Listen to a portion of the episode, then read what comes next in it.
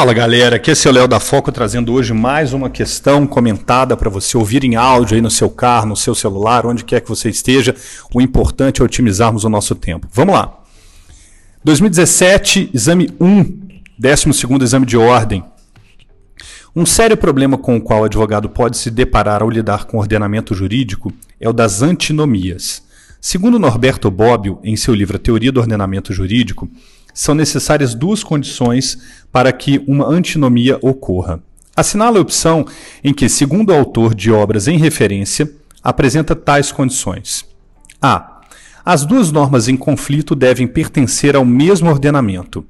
As duas normas devem ter o mesmo âmbito de validade, seja temporal, espacial, pessoal ou material. Alternativa B.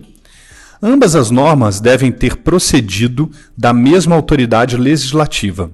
As duas normas em conflito não devem dispor sobre uma mesma matéria.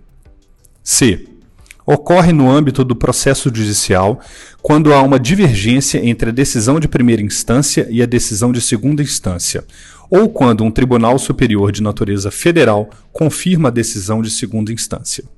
E alternativa D, as duas normas aplicáveis não apresentam uma solução satisfatória para o caso. As duas normas não podem ser integradas mediante recurso ou analogia ou costumes. Recurso à analogia ou costumes. Tá certo? Vamos ao comentário. Olha só. A única assertiva correta sobre as condições necessárias para uma antinomia ocorrer é a A ou seja, alternativa A, conforme a doutrina de Bobbio. Antinomia jurídica é a incompatibilidade entre normas dentro do sistema jurídico, pois as autoridades competentes editaram normas, abre parênteses, total ou parcialmente, fecha parênteses, contraditórias. Os juristas classificam as antinomias em próprias e impróprias. Antinomias próprias são aquelas que se verificam por motivos formais, pouco importando o conteúdo da norma, visto que, enquanto uma norma permite, a outra proíbe. É o caso, por exemplo, do casamento do colateral em terceiro grau.